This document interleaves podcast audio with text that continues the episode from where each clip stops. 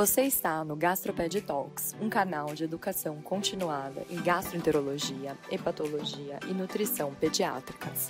Aqui trazemos as informações mais atualizadas e relevantes para médicos e demais profissionais de saúde interessados em aprimorar seus conhecimentos nessas áreas. Nossos episódios são realizados por especialistas que compartilham trabalhos e diretrizes recentemente publicados, além de dividir sua expertise para ajudar a melhorar a qualidade do atendimento aos pacientes.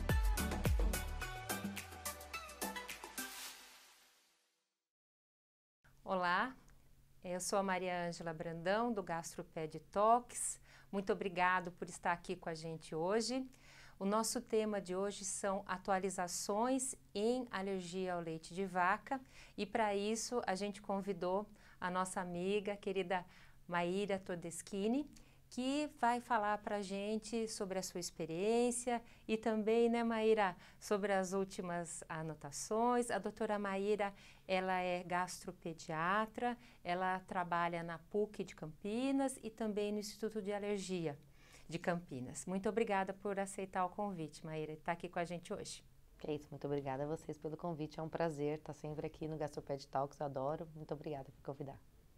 Maíra, vamos falar então de um assunto, né, que é um assunto muito relevante, presente no dia a dia. É, na sua experiência como gastropediatra, você acha que tem aumentado os diagnósticos de, de alergia ao leite de vaca ou a gente tem ficado mais atento ou de verdade aumentou o número de casos? Eu acho que as duas coisas. Eu acho que a gente tem ficado mais atento. É, a gente, ao mínimo sintoma, talvez a gente já é, conheça mais a doença, então a gente já pense que possa ser alergia à proteína do leite de vaca. Acho que esse é um fator. É, o outro é que as alergias alimentares no geral, né? A gente sabe que as alergias como um todo aumentaram, né? A incidência aumentou, os estudos vêm mostrando que a incidência aumentou.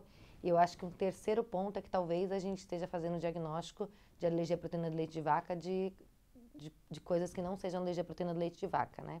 Então, assim, sintomas bem é, inespecíficos, como a alergia à proteína de leite de vaca engloba uma grande quantidade de sintomas, né?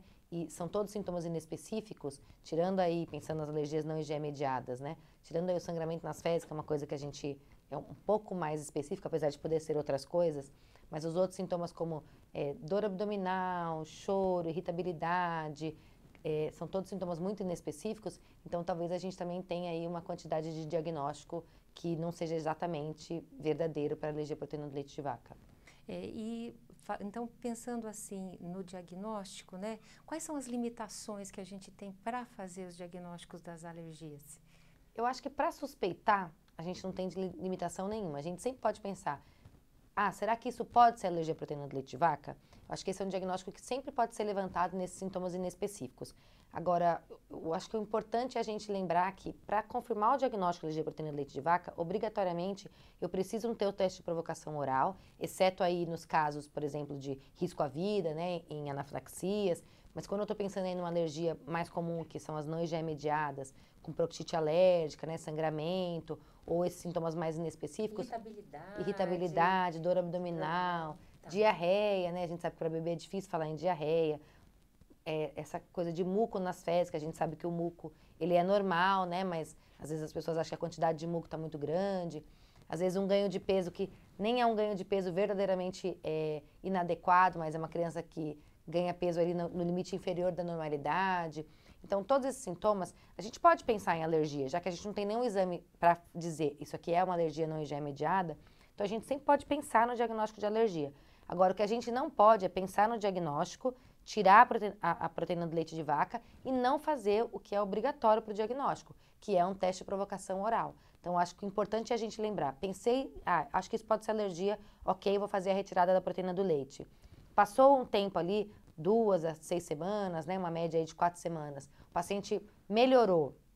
Eu vou reexpor o paciente à proteína do leite e ver se esse sintoma volta. Porque eu só confirmo o diagnóstico se eu tirei o, o, o possível alérgeno, eu o sintoma melhorou, eu reintroduzi e esse sintoma voltou. Se eu tirei e o sintoma não melhorou, ou se quando eu retornei o sintoma não voltou, não fecha diagnóstico de alergia, né? Então, o teste de provocação oral, ele é obrigatório. A gente não pode, desse teste de provocação oral, ele é obrigatório. A gente não pode fazer diagnóstico, tirar e falar assim, ah, não, melhorou, não vou voltar nunca mais.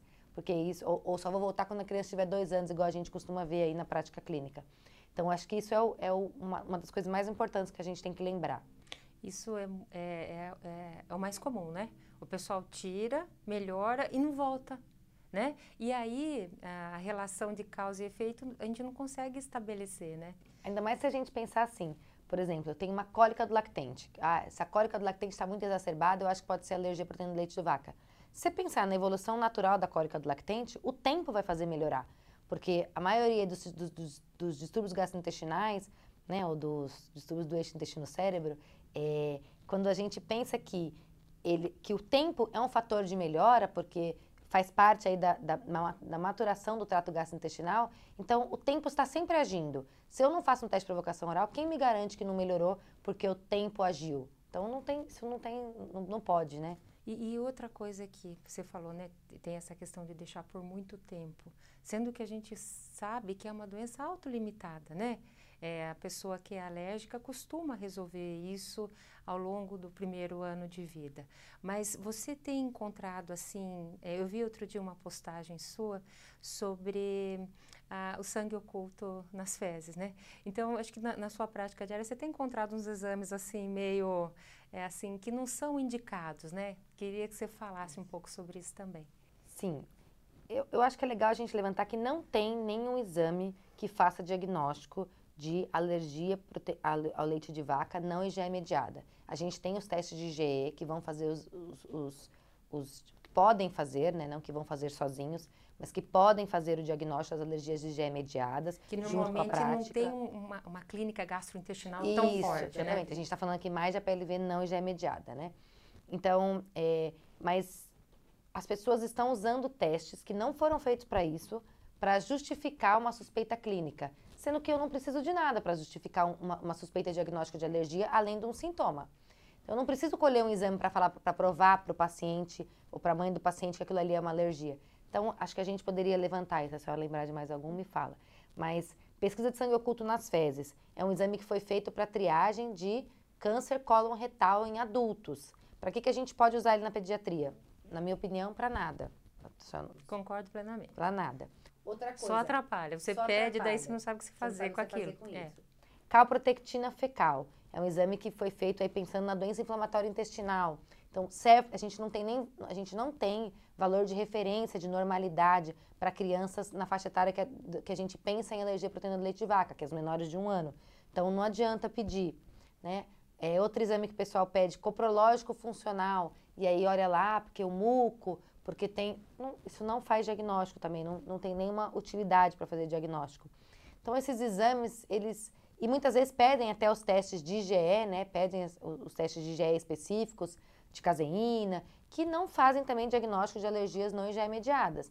Então, a verdade é, o que a gente tem que fazer, que é o, a gente tem que fazer o teste de provocação oral, né? Suspender e fazer teste de provocação oral. O resto é tudo, é tudo má prática médica. Né? E se a gente é, lembrar assim que muitas vezes é, você falou uma coisa que acontece muito, né?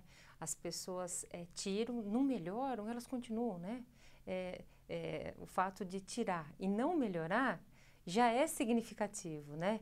a gente vê isso muito com as mães que as crianças estão com hematoquesia, proctocolite alérgica, e aí tira do leite, tira o leite da dieta materna, e não melhora, tira a soja, não melhora, tira trigo, aí a mulher não tem mais o que comer, diminui, a, fica estressada, cansada, cheia de limitações, não tem uma quantidade de produção de leite tão expressiva e acaba no, no desmame, né? Então, tem esse lado, mas eu, eu acho que é importante a gente frisar que uma uma, uma não resposta já é uma resposta, né?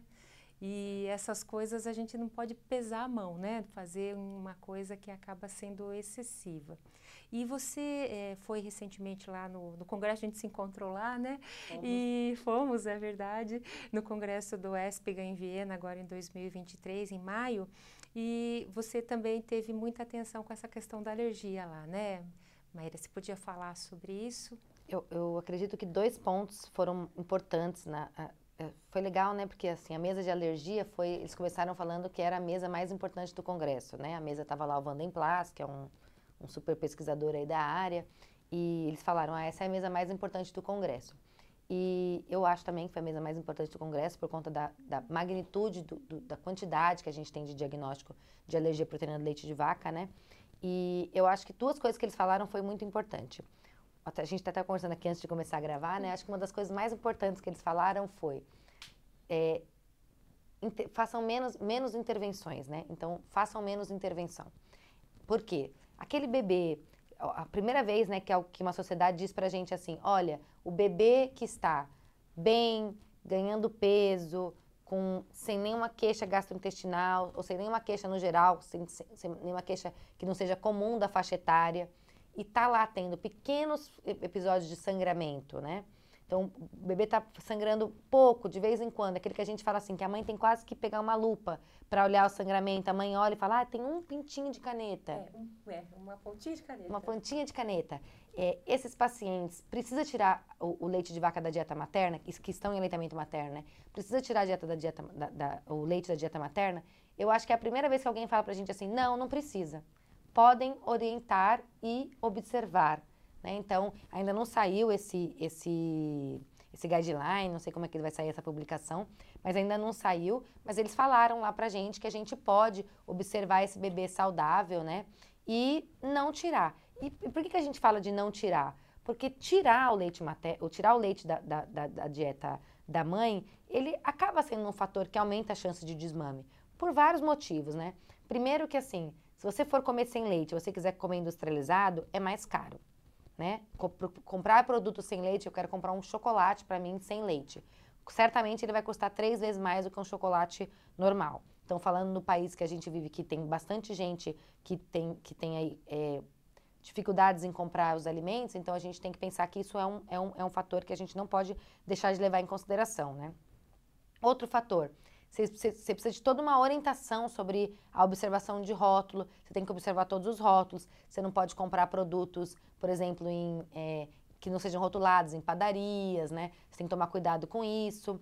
É, muitas vezes a mãe que ela tem costume de pedir uma comida, porque aí está no puerpério, uma fase que você tem dificuldade aí em, em conseguir fazer tudo o que tem que fazer. Então, às vezes a mãe pede uma comida, ela fica difícil de pedir. Quando vai sair para comer fora também, né? Então, são vários fatores. E, e eu acho que o principal fator é que na cabeça da mãe, o leite dela que está fazendo mal para o filho dela. Porque é o que ela come que faz o filho dela sangrar. Então, é, se você for pensar assim, sendo mãe, né? A gente é mãe, a gente pensa assim, ah, eu não quero comer alguma coisa que faça mal para o meu filho. E muitas vezes, só esse motivo, às vezes a mãe tem um escape na dieta, esquece, acontece alguma coisa, ela às vezes fala, ah, não vou amamentar mais, porque eu não estou conseguindo. Então, eu prefiro que meu filho tome fórmula infantil, porque a fórmula infantil eu tenho certeza que não vai ter proteína do leite de vaca. Quando a gente, tudo bem, realmente a fórmula infantil não vai ter proteína do leite de vaca, com certeza. Mas tantos, tantos benefícios do leite materno que a gente está deixando de, de, de, de passar para essa criança, né? Todas as coisas imunoglobulinas, os, é, os... próprios, os próprios fatores que vão facilitar com que haja uma resolução, se houver mesmo um processo alérgico ali, né? Exatamente. Fatores da, do, da maturação mesmo, do trato gastrointestinal. Imunoglobulinas né? para as outras doenças, né? Então, é. Então tem um milhão de coisas que a gente está deixando de, de, de usar para pensando só numa coisa específica, que é uma coisa que não está tendo repercussão na vida do bebê. Lá, uma pontinha de sangue que caiu, que estava naquelas fezes, não vai mudar a vida daquela criança, né? Então, acho que esse foi um, um, um, ponto muito importante que eu acho que a, a sociedade tranquiliza nós, gastropediatras, né? E deixa que a gente possa, que a gente esteja um pouco mais livre para observar e decidir quando a gente acha que precisa tirar o leite, quando a gente acha que não precisa tirar o leite da dieta da mãe. Acho que esse foi um fator importante. E o outro foi que foi pela primeira vez, né? Vai surgir aí, né? A gente viu lá, não deixaram a gente nem tirar foto, mas é a primeira vez que eles falam sobre fórmula de hidrolisado de arroz. E como uma, como uma, uma opção, né? E eu acho que seria legal a gente comentar sobre isso, porque é, é uma opção, mas não é uma opção melhor, é apenas mais uma opção. Na minha opinião, inclusive, é uma opção pior. Mas é interessante que tenha isso, porque há países, por exemplo, que há questões é, é, culturais ou, ou re, religiosas, né, para o consumo de leite de vaca. Há pessoas aí que são veganas, que preferem não consumir. É, há uma questão também, por exemplo, aqui no Brasil, em alguns estados, né, a gente tem a possibilidade de, de conseguir a fórmula essencialmente hidrolisada e a fórmula de aminoácido pelo SUS, né? E, mas em alguns lugares, do, muitos lugares, né, do Brasil ou do mundo, a gente não tem. Então, a fórmula de arroz pode ser um pouco mais barata em alguns locais. Então, é legal você colocar essa, essa opção como mais uma, como mais uma, mais uma opção mesmo, né? É dentro de um leque, você também pode usar isso, né? Isso. Você também pode usar. Agora, se a gente for pensar assim, né, em relação à segurança de fórmula de arroz, quanto tempo a gente usa, é, aí eu penso que ela seria uma opção B, né? Eu acho que ela não seria ali a primeira linha. Não parte do plano A, né? Exatamente, não faz parte do plano A. O, o, valor biológico da proteína a gente não tem, né? A gente tem muitas interrogações. Não né? tem todos os aminoácidos, então assim, é. tem que ter colocado, tem coisa que tem que tirar, tem coisa que tem que colocar. É muito mais manipulada. Dá uma impressão que tem muito mais manipulação, né? E, e, a gente sempre fala bastante de segurança, né? É. Então, eu acho que os estudos de segurança, na minha opinião, né? Claro que se a Espigan falou, eu, eu respeito, mas ainda os, os, de leite de vaca, né? Das, das, das, fórmulas que vieram ali a partir do leite de vaca, né? Que foi hidrolisada a proteína, na minha opinião, são melhores. Então, acho que uma das poucas questões que a gente pode pensar é a palatabilidade, né? Realmente, me parece que a palatabilidade da fórmula de arroz, na minha experiência, Parece que algumas crianças aceitam, não sei o que, que você. Ah, eu acho o seguinte, que quando quebra a proteína fica amargo, não tem jeito, né? É, é você pode, até os com lactose, né, acabam sendo um pouco mais palatáveis, mas quebrar a proteína é amargar a proteína, né? Então, essa realmente pode ser uma vantagem do, do, é. do, da, da, do, da fórmula de arroz, né? Porque ela pode ter um pouco mais de de, de, aceitação, né? Mas também o que a gente vê é que quando os bebês é, precisam, eles acabam mamando, né? O que a gente vê que não aceita é quando a mãe amamenta e quer complementar. Aí é muito difícil mesmo, né? Mas quando é uma retirada completa, é mais, é, é mais fácil a aceitação. Né? E eu acho também que às vezes não aceita quando as pessoas querem, que aí já não tem... É, tanta evidência, mas o pessoal resolve pensar num diagnóstico de proteína de leite de vaca é, numa criança grande, maior, assim, tipo, a criança já passou dos seis meses de idade, aí a pessoa vai começar a pensar nisso. Aí eu acho que a palatabilidade tem bastante interferência. Mas nos bebês pequenos, que é quem a gente mais vê, né, os menores de seis meses, até pensando assim, fisiologicamente, não é mesmo para eles terem muita predileção por sabor, né? É. Então, eles aceitam bem. Mas eu acho que é uma, é uma possibilidade aí, é uma, mais uma possibilidade que a gente tem para usar, pensando que vamos ver que, que a indústria.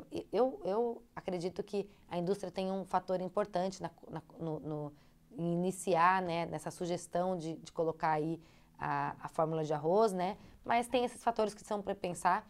E assim, na foto eles colocaram até uma linhazinha tracejada, né, para para fórmula, não sei se você reparou, mas eles colocaram até uma linhazinha tracejada para falar sobre a fórmula de arroz. Então, eu acho que é um jeito de querer mostrar para gente que, que é uma possibilidade, mas uma ela, opção. Né? Isso, é uma opção. Uma opção. É. E é bom que a gente tenha essas opções também, né? Porque às vezes fica.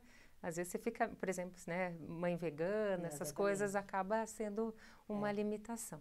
E em termos assim do dia a dia, o que, que você tem mais visto dentro da sua prática? É, é, até estou te perguntando isso porque a nossa tem a nossa Alina, a, a sua aluna a Priscila Vasconcelos, ela está fazendo um trabalho e que a maior parte das crianças nossas é, a, é, sangra com 58 dias de vida, ou seja, dois meses quando vai fazer a vacina do rotavírus coincide e mesmo quando não faz a vacina do rotavírus sangra, né? Na sua prática, assim, você falou das crianças maiores, tem aparecido mais as menores? A menores. Não, certamente, eu acho que dois meses é um... É um marco. É um né? marco, assim, acho que entre dois e três meses é...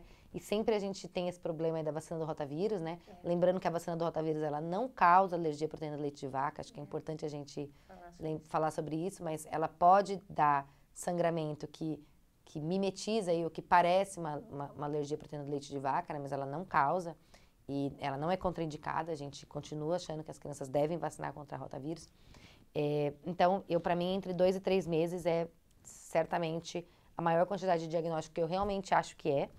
E eu tenho crianças maiores que chegam para mim com a suspeita de alergia à proteína de leite de vaca, crianças mais velhas, mas na maioria das vezes é um diagnóstico que não é confirmado, né? Então são, por exemplo, até comentei com a doutora Angela fora daqui, sangramento, criança de 3, 4 anos que tem sangramento, chega no nosso consultório que alguém tirou o leite para pensar em, em, alergia ao leite de vaca. Não é essa a primeira, a primeira, não é nem isso que a gente deve pensar em primeiro lugar, né? Nem em segundo, nem em terceiro, né? Então, assim, gente, é, um, é um diagnóstico que não, não deve ser feito. É, sangramento é mais para bebês mesmo. Isso. E, e, você sabe que isso é muito frequente, né? Até tem, tem pais que chegam com essa queixa né, de sangramento e falam, mas eu nem dei o rotavírus, né? Eu nem dei o rotavírus, né? E, e você sabe que essa questão do rotavírus, muitos pais estão optando por não dar, por por todas essas coisas uhum. da alergia e tudo mais. Mas é o fator que mais protege para o diabetes mellitus no adulto é tomar a vacina do rotavírus quando você é criança. Olha, não sabia, aprendi aqui hoje. Então você vê assim que não é só naquele momento, né? Então ah, é, é uma, é, são coisas que, reper, que, repercutem às vezes na vida. E o pessoal fica com medo mesmo, né? Fica é. com medo. Houve uma, uma, uma, infelizmente, uma corrente negativa para a vacina recentemente, né, aqui no Brasil e que é uma coisa triste, né? Nós fomos um país que tão que conseguiu uma, tantas melhoras na mortalidade infantil, né? A gente conseguiu tanta coisa por meio da vacinação e houve essa campanha negativa aí, acho que pensando mais na questão política da vacina do Covid, mas que acabou repercutindo em todas as vacinas, né? As pessoas estão com muito mais medo de tomar vacina. Eu, eu, eu, pelo menos acho isso no consultório. As pessoas têm muito mais medo de tomar vacina hoje do que elas tinham há alguns anos atrás, né? ou antes da, da pandemia. E, e, e, a gente vê que isso fez cair as nossas taxas de vacina, né? Quem olha aí vê que as taxas despencaram, né? Então, isso foi uma, uma coisa que a gente tem que tentar agora, é, que a gente tem que tentar melhorar, né? Como voltar ao que a gente já, já teve. E o rotavírus, com essa fama da alergia, é o primeirão que o pessoal opta por por não, não dá. né? E naquelas crianças maiores que precisam de suplementação, eu sei que você trabalha bastante com essa questão da nutrição infantil, né? É, uma criança que não tome leite e que tem aí seus 3, 4 anos, é, você acha necessário repor cálcio, vitamina D? Como que você tem feito esse tipo de orientação? Olha, é, assim, a rigor, o leite não é obrigatório para chegar no consumo de cálcio. A rigor não é obrigatório, né? Porque ele não é, não é igual eu falar assim, ah, se você é vegano e não consome nenhum produto de origem animal, então obrigatoriamente você precisa suplementar B12, já que a B12 está presente apenas nos produtos de origem animal. É, isso não é verdade para o leite, né? O cálcio não está presente apenas no leite, então você tem outras fontes de cálcio. Temos. Agora, pelo menos no meu consultório, né? Quando você tenta, quando você pede para fazer um inquérito alimentar, né, e você vai fazer o cálculo de consumo de cálcio em pacientes que não estão usando fórmula infantil é, adequada para alergia à proteína do leite de vaca e que não estão consumindo produtos lácteos nenhum, é muito difícil a gente conseguir chegar na quantidade de cálcio que é necessária para aquela faixa etária. Então, é, eu costumo pedir para a nutricionista fazer um cálculo de, de, de, de consumo de cálcio e suplementar o que falta. Então, se, ah, se é, o consumo é mil miligramas para aquela faixa etária, no cálculo que ela fez, a criança consome 500 miligramas, então eu prescrevo 500 miligramas. Mas eu tenho uma dificuldade de aceitação de cálcio, porque as apresentações farmacêuticas não são apresentações fáceis, né? E, e, é uma coisa que você vai ficar usando por muito tempo, porque se a criança tem uma alergia que não se resolveu e que talvez vá demorar muito para se resolver, ela vai usar por muito tempo. Então, agora, aquele cálcio efervescente saiu do mercado, né? Não sei se você viu, Sim. mas ele saiu do mercado. É, então, é uma, é, os, os, os, comprimidos são grandes, a quantidade de líquido é bastante, né? 5, 10 ml. Então, eu acho que é uma coisa que é difícil. Mas eu acredito que, que, que vale a pena suplementar quando você... Porque a, a infância, né? É o período que você mais guarda cálcio no seu osso que você vai usar na sua vida adulta. Então, se você não guardou cálcio na infância, você tem uma outra chance ali na adolescência, mas é ruim. Então é bom que a gente pense em suplementar assim. É, vitamina D, a gente sabe que a vitamina D, a sua grande fonte é o sol, né? Mais do que muito mais do que os produtos alimentares. O leite tem vitamina D, né? Os peixes têm vitamina D, algumas coisas têm vitamina D, mas eu acho que a fonte mais importante é o sol. É, eu acredito que vale a pena dosar a vitamina D nas crianças com alergia à proteína do leite de vaca, porque ela está relacionada ali, né, com, com, com, as deficiências de cálcio. Então, eu acho que é importante dosar para a gente ver se a gente precisa manter alguma dose mínima, se precisa manter uma suplementação para chegar na, na, na, quantidade adequada. E, e aí, assim, é, os outros micronutrientes eu acho que valem a, a partir do, do, do inquérito alimentar da criança, porque tem criança que não toma leite, mas come de tudo, e tem criança que não toma leite e não come nada. E tem criança que toma leite e também não come nada. Então tem de tudo quanto é tipo. Eu acho que tem que avaliar individualmente, mas eu acho que o cálcio é, um, é uma coisa que a gente deve, deve pensar assim, sempre deve acender um alerta de que há uma boa possibilidade de ter uma ingesta inadequada de cálcio. E como o cálcio não vai ter nada, né? Na infância provavelmente você não vai ter nenhum sintoma porque você não ingeriu adequadamente cálcio, então, você vai ter só quando você for adulto. É, repercutir lá para frente, né? É. E lembrando que o cálcio, né, sérico, cálcio iônico, ele não serve, né, não é um marcador de quantidade de cálcio no osso, né? Ele não é não serve para isso, né? Se a gente quiser, o melhor jeito de saber se a ingesta de, se, se, a quantidade de cálcio é adequada é a ingesta alimentar, né? Então, é o cálculo de ingesta alimentar, ou se você não puder fazer isso, é densitometria óssea que você deve fazer. Então, que é um exame que não está disponível, não é fácil, é caro não é fácil de fazer. Então, tem um monte de questão. Então, o mais importante é que você garanta que, que o aporte de cálcio está adequado no dia, no dia a dia daquela criança. Tá certo.